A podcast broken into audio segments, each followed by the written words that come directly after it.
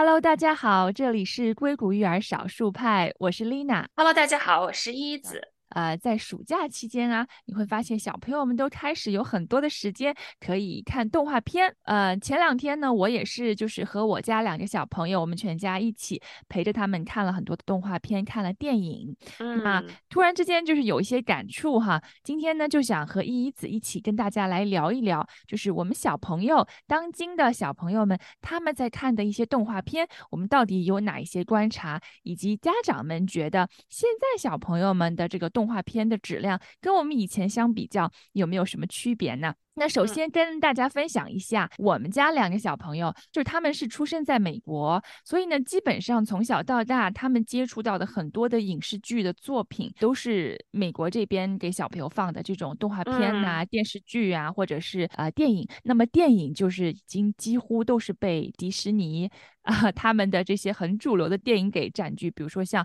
Frozen 啊，然后还有像这个玩具总动员呐、啊寻找尼莫啊等等，就是大家。都很耳熟能详的这些电影了。作为一个成人来讲，我其实没有那么大的兴趣看动画片。但是我就发现，有了小朋友之后，你就不得不陪着他们一起看。嗯，然后呢，就看动画片、看小朋友的电影，就变成了一个全家的一个一起参与的活动。前两天呢，我们全家一起看了呃宫崎骏的。电影，那第一部他的电影呢，就是应该是很有名的，就是那个叫《Totoro》，我的邻居 Totoro。那个 Totoro 的中文翻译应该是什么？叫龙猫，是不是？对对，龙猫的那部电影，对。嗯。然后呢，其实我自己以前我一直都知道宫崎骏是非常有名的动画片的这个电影制作人，他的动画片也是我听很多朋友都提到过。但是呢，很遗憾的是，我本人从来没有真正的看过他的电影。因为可能在我小学阶段，我是很迷那个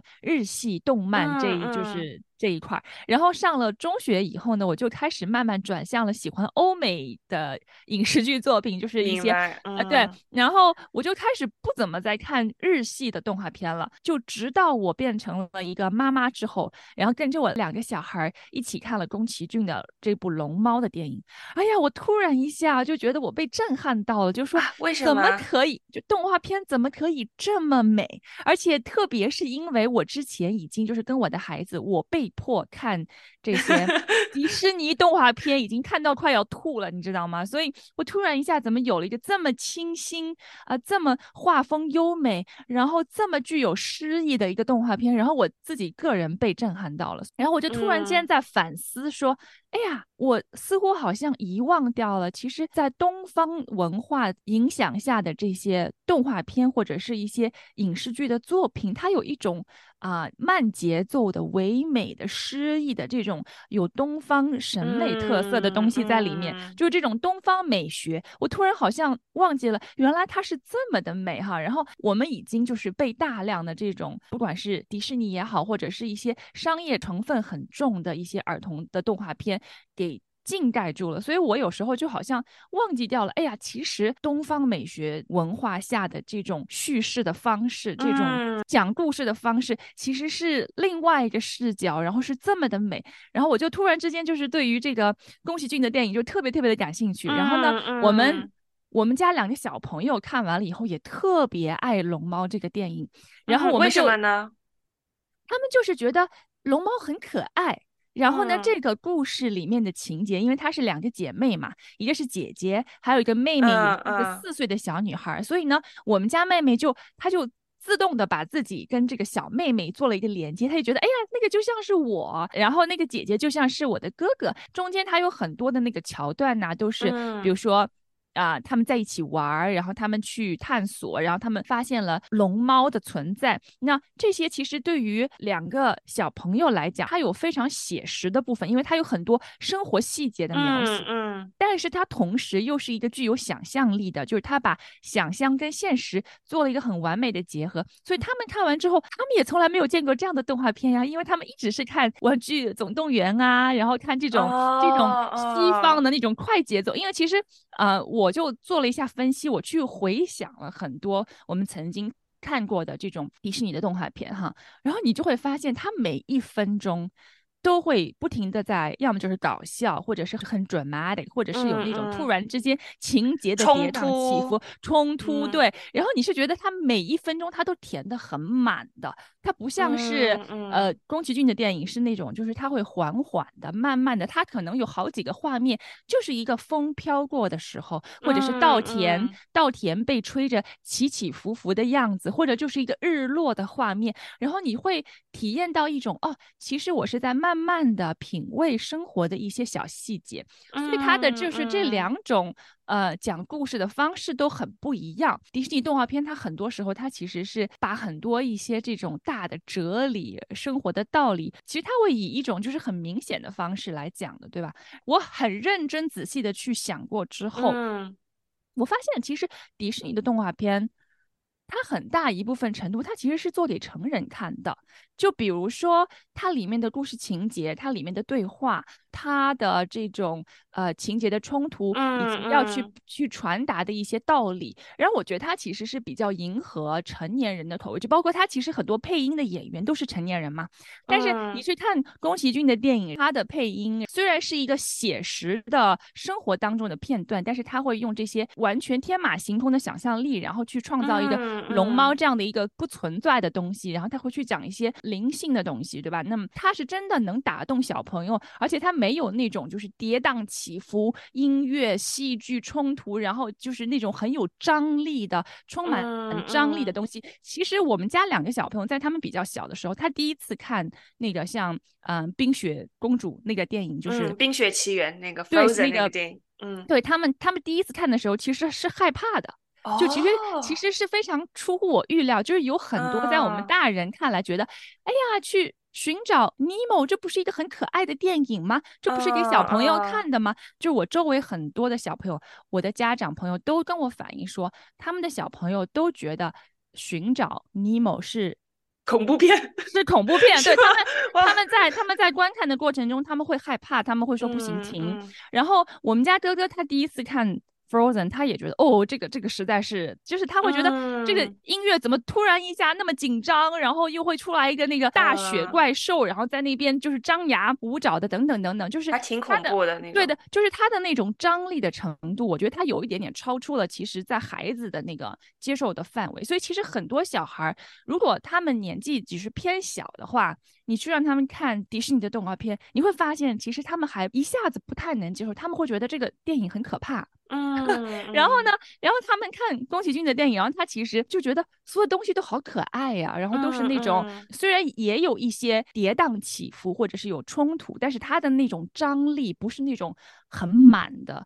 不是那种就是充满了 aggressive 的那种感觉，你知道？侵略性的那侵略性的那种感觉，对。所以的话呢，我就突然之间就在想说，哎呀，原来我从来没有仔细的去想我们在。市面上或者说在当今的市场上，这些给小朋友们制作动画片的制片人，我们作为家长，从家长的角度，从教育者的角度，从孩子角度，到底什么样的动画片对孩子来说？是最好的，或者说是最具有正面影响的，或者每一部不同的动画片给孩子带来的影响到底是怎样的？它是不是如家长所预期的那样？这个东西方文化和审美和美学之下的这些儿童的影视剧作品到底区别在哪里？我就开始去想这个问题，所以今天 就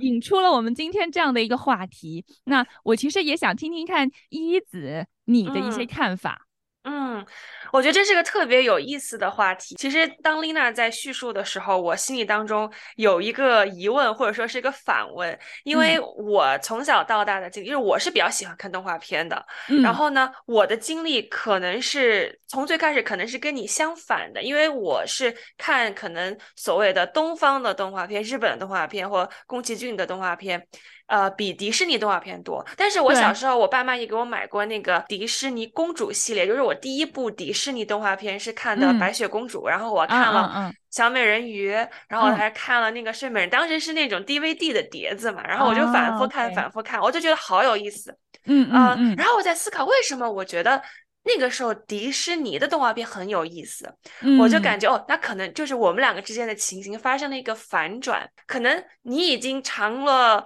很多那种大鱼大肉，突然哎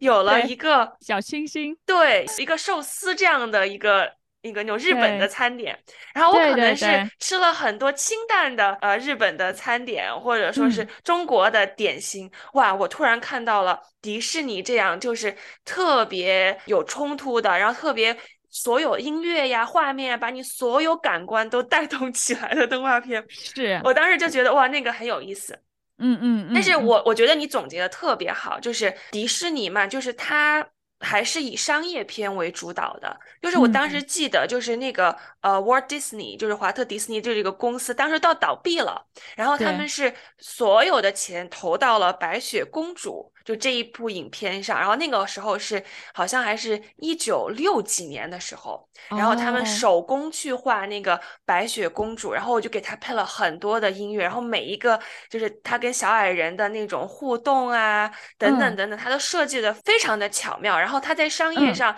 就取得了巨大的成功，让那个公司嗯能够嗯起死回生。嗯所以我觉得这里面有很多商业化的元素，可能来源就来自于此。而且嗯我发现，就像迪士尼呃式和好莱坞式的这种电影，它是很有共通点。就像你说的，它可能他们有一些像是剧本呐、或者公式，就是比如每隔几分钟得有一个冲突，每隔几段得有一个音乐。而且嗯其实我之前带着小朋友们一起去学那个写作故事的时候，我们就嗯看了很多这种故事的结构。其实当时有嗯一个很有名的 The Hero's Journey，就是一个英雄的旅程。就是嗯所有的好莱坞和迪士尼的电影都是，他会仿照这个英雄的旅程，给他设嗯计这个他的故事。嗯嗯，就比如说，一个最开始大背景，这个英雄是默默无名的，那是第一波。那第二波，这个英雄就会被拉入某一个使命当中。然后呢，他嗯。就会收到贵人的指点，但是他嗯。之后他会紧接着先失败一次，然后失哦。败之后他会学习，然后呢，嗯。他又可能跟他朋友又有冲突。第三次高潮的时候，是他去对战大魔王的时候，然啊后这个时候就升华了。那升嗯。华的那个英雄呢，他也没有来到他旅程的最后，而是说这个所谓的英雄，他是在升华那个过程当中才成为了英雄。就是他那个英雄那一嗯。面才浮现了出来，但是这个英雄最后又决定要归隐田园，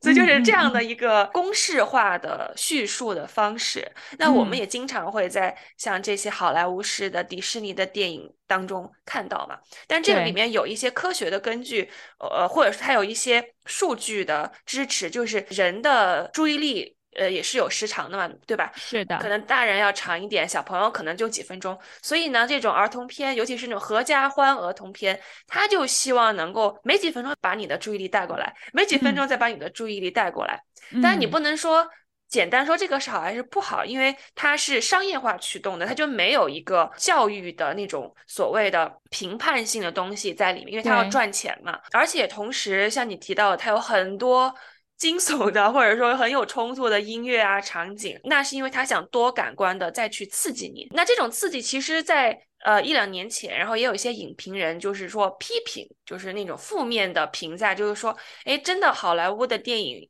一定要走这样的道路吗？我们人到底能够承受的刺激，你说也是有天花板的，对吧？你你也不能太多了。对，嗯，所以我觉得这些也是大家在探讨的，就是好莱坞电影要发展的这样的一个呃方向。所以其实嗯回到迪士尼，我不知道听众朋友是怎么样的，我是非常同意丽娜说的，它真的是给成人的童话，因为我个人是非常喜欢迪士尼乐园的，就是我觉得那个地方 就嗯是真的就是世上最好的地方。为什么呢？你的梦工厂，对，就是因为呃，我因为我去过那个呃佛罗里达奥兰多的那个迪士尼乐园，然后我也去过嗯就是上海那个迪士迪士尼乐园，我感觉就是当你走进去的时候，那个音乐就嗯开始了。啊啊，然后那你感觉就那个梦就开始了，你知道吗？然后它里面所有的就是人物呀，然后装扮呀，然后你每一个不同的主题都有不同的配乐，然后真的就跟哎，可能，但我在想，可能也是跟我小时候看了很多迪士尼的那个电影，反复看有一定的关系。就我就觉得它那个整个的配就把我带回了我童年当中，就是那种无忧无虑的感觉。因为我当时看那些动漫，小美人鱼啊，然后睡美人电影的时候，我是可能是我童年一些高光。光时刻吧，因为我已经被他给我的音乐，给我就是那种情绪就很带动了。我在那样的一种 flow，就是那种流动里面。所以当我在本人就是到那个迪士尼了，然后再听到那些音乐的时候啊，我真的觉得就是有一种回到无忧无虑。我真的是觉得我可以放下，就是成人世界当中的一些烦恼，我就可以投入到。我周围的这个客观世界里面，所以它对我来说真的是一个非常美好的 一个象征。嗯，个人童年的经历，我其实没有怎么看过迪士尼的动画片。嗯，其实我反而是在小学阶段看很多。日系的动画片，比如说像《美少女战士》呀，然后还有像《哆啦 A 梦》啊，就这些是我童年里面的记忆。到了比较再大一些时候呢，其实你说是比较喜欢欧美的文化，但是其实也没有怎么去看过他们的动画片。所以其实我是开始看迪士尼动画片，是真的，因为就是做妈妈一个成年人，然后陪着孩子一起看，也不能说反感，但是我就比较没有那么感冒。然后特别是我就觉得，当这个东西已经成了一个铺天盖地的，而且就是它各种衍生产品，然后你会发现，就好多女生都在穿那个《冰雪奇缘》的这个裙子呀，然后都要做。Elsa，然后就大家都在那边说，对吧？然后就是每一个生日派对也是 Elsa 主题的，对吧？就是你有一种审美疲劳的感觉。嗯，然后呢，再加上说，你会发现每一个迪士尼的动画片，它其实可能主题不同，故事不同，但是它的那个。美学的感觉是一样的，就是其实非常一致的，就是你几乎不需要看它的片头，你就知道这是迪士尼的动画片，就是非常有他自己的风格嘛。就是当你看到宫崎骏的电影的时候，你就会发现它是以油画的画面，包括它的音乐，它其实很多那个音乐是久石让这个也是很有名的一个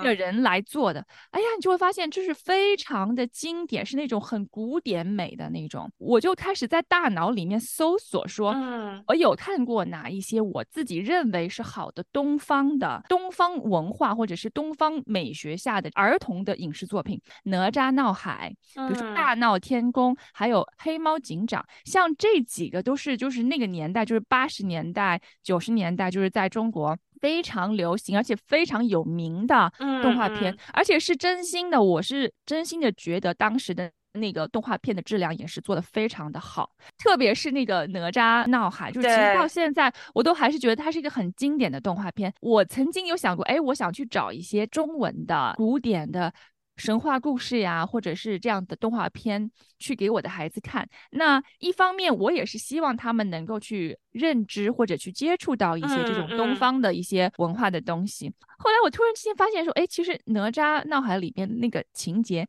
哪吒他拔剑自刎。对，那个不是 suicide 吗？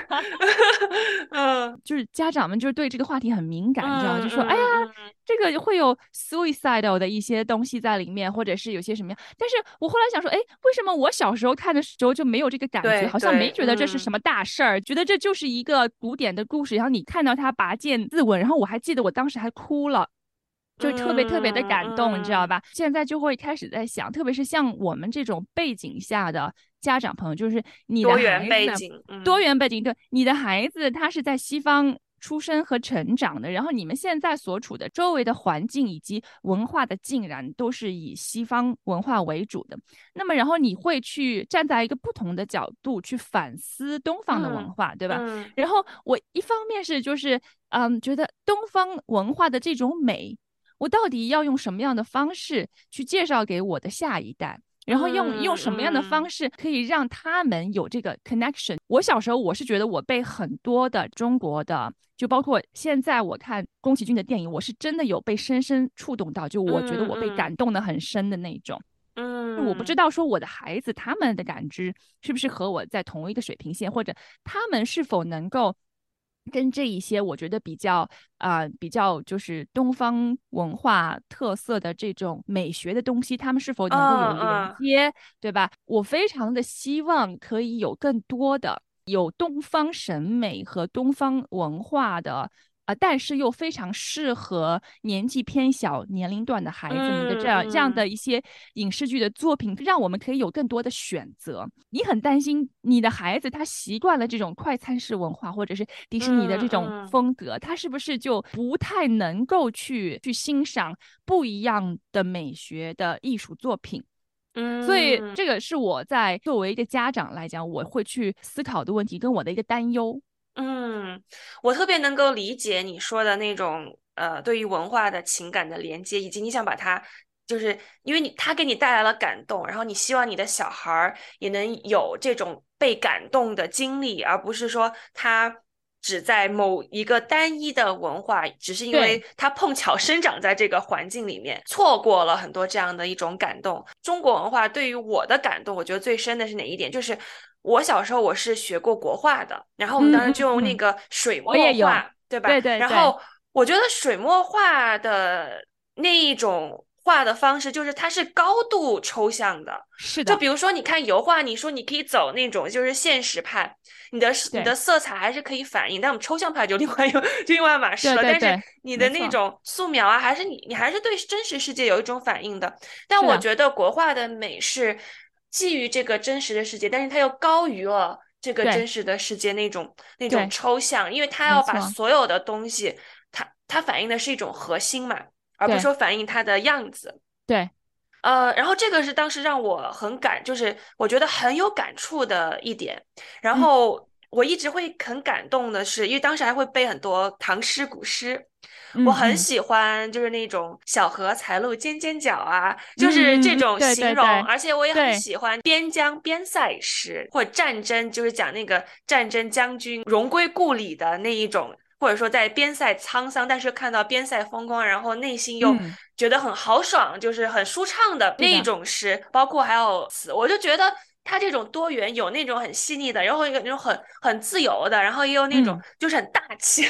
的那种那种诗，然后这是我不管在美国生活多久。我只要想到这些诗，我都会有心里当中都会浮现出那种感动的东西。感动是因为它建立在了一种真实上面。就虽然说我们说国画是抽象，但是你是用笔嘛，就是你真的是用笔，你你有那个笔触，你毛笔的笔触，它的软度，你的手，它都会影响到你的国画当中的一些表现。我们的历那个历史，然后学历史的一些诗词，然后你是可以看到，比如你有机会在博物馆可以看到当时的，比如说瓷器呀、配饰呀、那些房子呀。然后我在三星堆看过那些三星堆的铜人呐、这个是对于我来说历史最真实的一面。那因为我知道那东西就是真实存在过的，嗯然后它让我能够把我的非常主观的情感上的感动，然后根植在实实在在的在博物馆里面的东西。我其实没有看过那个哪吒闹海，然后我看黑猫警长的时候，就有一集不是那个螳螂结婚吗？把我吓死了。哦，对对对，我觉得那个童年阴影。但是我依旧觉得像《西游记》里面传达出来的东西，因为它还有书，对吧？嗯，然后呢，还有这个影视的作品，然后它，而且你可以发现还有动画版，还有电视剧版，还有电影版，然后每一个都不一样。我觉得这些嗯是这些所有的东西，然后组合在一起，它让我形成了我对于中国文化那种特别根深蒂固的那种认可。就是你觉不觉得用西方的这种滤镜去看东方的文化，就比如说迪士尼，它有出过花木兰这个对，嗯，可是我就觉得那个，就是我觉得它不能够完全的诠释出东方，或者说嗯花木兰中国在那个年代下它的那种美感的东西，它是完全是在西方滤镜下的这种美学，完全是已经变了。我觉得它的画面感以及人物的创造、塑造。以及它的那个样貌啊、然后就包括它的音乐的选择，就是它的那个主题曲其实是叫 Reflection，对吧？就是倒影，它的编写，然后它的唱法跟演绎，因为是。李玟，当然就是你可以说哦，这是一个中国的故事，它走向了国际化，但是我觉得它不中国了，就我觉得它其实没有，就是它没有抓住那个最美的那个部分，它其实是就好像它变成了一个很西方、很西式的一个，可以让西方人用他们的审美能够去感知和感受的方式，但是就我就觉得好像有点变味了这种感。对，因为我觉得东方东西是它有一种含蓄美，对，就像那个宫崎骏的电影，它就是很含蓄的美，它的那种情感的表达。我们全家在看完那个龙猫的电影之后嘛，然后就我们又趁热打铁，然后就又看了一部宫崎骏的电影，那个就是叫做呃 Kiki，就是我知道的那个中文是叫什么？好像是 Kiki 的快递。对对对，就是魔法小魔女，对小圆的快递什么的。对对对，然后你知道我突然间才发现，哎，原来它里面的那个主题曲就是我们小时候听范晓萱唱的《小魔女的魔法书》啊。因为我原来从来都不知道范晓萱的那首歌是跟这个电影有关的。然后我当时在看那个电影时候，听到这首歌，我就啊，原来是这样。然后我就开始把那个歌曲又。找出来，然后再重新听，然后你就会发现说，他的音乐就包括他在里面，其实描写说一个小魔女遇见了一个男孩，对吧？然后他其实是有一些情感的这些，但是他的那种情感的表达，其实都还是那种很有东方含蓄美的那种感觉。对，比如说花木兰，对吧？她对替父从军，他是要女扮男装，所以其实当中有一个那个我们说含蓄的地方，或者说是亚洲文化当中，它突出忍耐，对吧？那花木兰她要忍耐，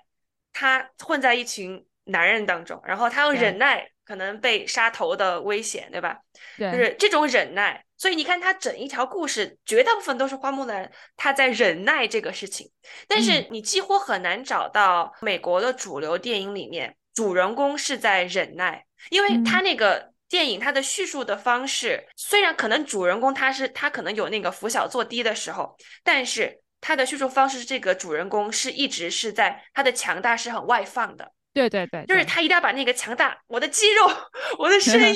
我要显示出来。但是你会发现在亚洲文化里面，并不是外在的强大或者看得到的强大，对，才是真正的强大。对，没错，很多东西他们是用一种隐性的，但是你的这种很隐性的力量是在很多细节当中去体现。就是在比如说，其实像那个龙猫的那部电影里面，然后其实他们有一个婆婆嘛，就是那个婆婆其实只是他们的一个邻居。这个婆婆她就是从头到尾一直很帮助他们家，帮助这两个小朋友。她的爸爸经常要上班，家里也没有人。然后她那个婆婆其实她就是一个很典型的东方的老太太，对吧？然后天天干农活儿。她的脸上也都是那种像农村老妇的，都是有很多褶子，就是在这种风吹日晒下的。但是他就讲了一些。其实你也说不出他又说什么很经典的语录，或者讲了一句什么让你好像可以把它写下来的语录。可是他的那种很生活化的话语里面，你能看到一种力量，就是这个人他经历了生活的很多，他在给予这两个小朋友很多的支持和力量。然后当你看到这个老太太的时候，你就觉得她是一个有力量的象征。但是，但是你从头到尾，他没有讲过任何，也没有做过任何是力量外放的行。行为或者是语言，你知道吧？所以这个就是也是很不一样，就是他对人物的设计也是不一样。其实像迪士尼里面，它很多人物的设计，它其实都是外放，就是他要把你内心的这种个性的东西，用外在显性的方式表现出来。他的那个表现方式就是非常的张性的。可能看久了迪士尼的动画片，然后突然之间你。看到一个这么富有诗意的嗯嗯儿童电影，你就有一种眼前一亮的感觉。嗯，小朋友从小看到大的动画，他会。潜意识里给他形成一种价值观，对吧？前段时间有一个女明星，就是说她从来不会让她的女儿看任何迪士尼的动片，尤其是什么睡美人呐之类的，因为她觉得女生是不应该被拯救的，对吧？没错，没从我在这边开始做妈妈以来，嗯其实我和我的先生，我们一直是挺反对。让小孩接触迪士尼动画片，特别是你知道，其实很多的家长，他们有些在小孩可能两三十岁的时候，他们就会带他去迪士尼，全家一起去迪士尼乐园，是一个 vacation，是一开心的事情。然后，那其实我们到现在为止，特别是我的先生，他是那种很强烈反对迪士尼。因为他就觉得这个东西的商业性太重了。然后其实我们也不想要让我们孩子过早的去看一些这种公主王子，我们不希望我们的女儿从小就是会总是觉得女生就是应该是一个公主的角色，然后男生就是王子，女生要被男生所拯救。我不希望他在一个这种已经被固化的思维里面成长。就在想说，我从今后我们对于一些给小朋友影视剧的选择上面，可以稍微中和一下，然后我们也找一找这种有不同文化的，或者是不同国家所出品的。因为你知道，就算是迪士尼，它有很多这些动画片讲的是不同的国家和文化，对，但是它的那个讲法和它的表现形式，其实还是很美国。嗯，所以我们就打算接下来可以更多的让我们的孩子可以去接触到一些多元化的一些儿童影视作品。对对，而且我觉得就是除了你看主流的话，其实我反而现在印象比较深的是一部体育动画，它叫《排球少年》，它讲的是，但就是一群人打排球的故事，对吧？它不仅影响我，而且它直接影响了我认识的一个妈妈的女儿，直接练排球，然后从一个。完全的初学者，一年之内，他们的那个队就打到了国家级的比赛。但可能只有十三岁吧，但是他就打到他那个有不同的 division 嘛，嗯嗯，呃，分界就是他打到那个 gold，就是金，就是可能第一组吧，这么能够去激励到他。这几年的跟体育相关的动漫，但我们小时候看过什么灌篮高手啊，对吧？对，灌篮高手，或者说网球王子啊之类的。对对。但是这些动画呢，有一个共性，就是它都是有主角光环的，就那个主角永远都是。不知道为什么他就赢了，然后不知道为什么就有人来帮他。我觉得这其实是也是一种误导，对吧？就是是你你要学会去失败，你要学会一个人怎么去处理很多很多的事情，而不是说哦永远想成为那个主角。所以对对，我觉得这个是可能在过去一段时间。很长时间，日本漫画或者动画想在修正的一个东西，然后在这部《排球少年》就是你或者叫小排球或者 Haikyuu 这部动漫里面呢，很多小孩看了这个就去打排球了，包括日本 很多小孩就打。他描写的其实就是一个呃一个很小个子的男生，他就是某一天骑车从商店过的时候，就看到商店直播了他们县的一个高中的排球比赛。那个排球比赛的主力呢，就是跟他差不多高的一个小。男孩，嗯，然后他就被激励了。但是他初中的时候呢，他们没有排球队，所以他就自己练。然后他高中的时候就考去了一个跟这个当时看电影里面主角同一的一所高中，然后就跟他的队友一起开始打怪。但是他永远都没有主角光环，因为他在那个队里面的定位就是一个最强的诱饵，因为。他的弹跳能力和那个移动速度非常的快，嗯，所以呢，排球因为它是个团队的这样的一个运动嘛，每个人都有自己的角色，那么他的角色不是光环照人，他的角色就是当那个最强的诱饵，他当诱饵给其他的角色铺路，而且我觉得。这一部排球这个体育动画当中，它有一个特别大的优点，就是没有一个角色是反面，就你不会因为哦这个队跟这个队比赛，然后这个队赢了，他是反派，或者说你不会觉得这个是主角。就应该赢所有的比赛。他其实过程当中，他不断的去阐述不同人对于排球的理解是什么，就是他们为什么要打排球，他们怎么去面对的困难，他们怎么去处理和队友之间的关系，然后怎么去处理比赛时的各种各样的一种情况。一个是很真实，还有就是你真的就为能够去打排球，去热爱打排这件事，你会觉得很感动，因为你看到我们很多家长可能是在硅谷，包括可能现在。越来越多在国内的家长，就让小朋友参加体育活动变成了一种教育投资，对吧？对，可能是他这个体育运动不仅仅就是强身健体，不只是给他打发时间，而是他变成了一个他要通过这个去展现招生官喜欢的 大学申请的这样的一种特质。对。所以呢，你会发现体育它也不再单纯了，对吧？对。然后虽然我们也追求成绩，它也确实说在客观上可以促进很多体育活动的发展，但是你能说真正去参与的这些人，尤其这些小孩，他内心是快乐的吗？嗯，我觉得是要打个问号的。但是这部动画片会让成年人都觉得能够去很纯粹的热爱一件事情。是个很好的事情，然后我觉得这就是很多时候我们的初心会放在这个地方。我觉得这也是为什么儿童会被动画片感动，成人会被动画片而感动，因为动画片反映的就是每个角色的初心嘛，然后回归到你最原始的地方的时候，你想做什么？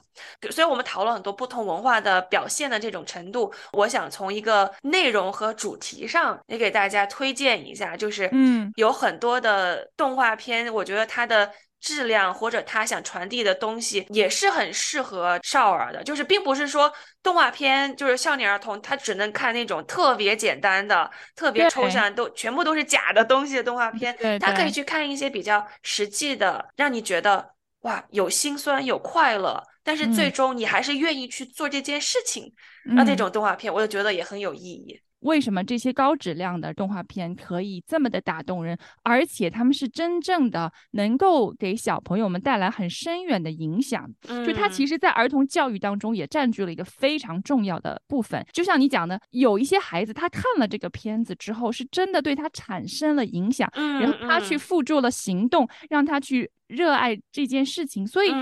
你不得不说，所有这些动画片行业的制作者，其实他们身上的责任是很重的。就是我觉得每一个在从事动画片行业的人，你都要知道你的观众，然后是这些正在成长的孩子，你所制作出来的这个东西，呈现出来的作品，它是不是一个艺术品？它会给这些孩子带来一些怎么样的影响？对他们的成长，影响他成为一个什么样人？我也去搜索了一下，像宫崎骏，那他是一个这么伟大的电影制作人，获奖无数，在国际上面这个声誉远播，对吧？大家对他的作品都是认。可的，但是在实际生活中，你知道吗？其实他作为一个父亲，他其实是完全不合格的。他是一个非常不合格的父亲，因为他把他所有的时间都扑在了影视作品上，对，所以他没有时间给到他自己的小孩。那么这也是件很遗憾的事情。然后你再给。别的全世界的孩子提供这么好的影视作品，但是你自己的孩子却得不到你的关注和你的时间，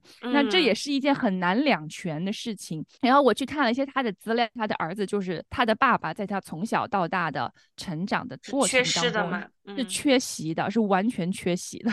就哎呀，我其实看了以后也是觉得很悲伤，然后也觉得很遗憾啦。但是又是很感激宫崎骏，他还是给我们带来了这么棒的作品，可以让我们在观看的时候这么的感动。对，好，那其实今天我们聊了这么多哈，也想要听一听在收听节目的听众朋友们，你们的孩子们。现在在观看什么样的动画片？他们喜欢什么动画片？你们小时候喜欢什么动画片？可以来跟我们一起分享一下你们的动画片的名单吗？那也是希望大家跟我们一起来探讨这样的一个话题：你的童年以及现在你孩子的童年都在看什么样的动画片呢？好了，那我们这期节目呢到这里就要和大家说再见了。我们下期节目和你继续聊更新更好玩的话题，拜拜喽，拜拜。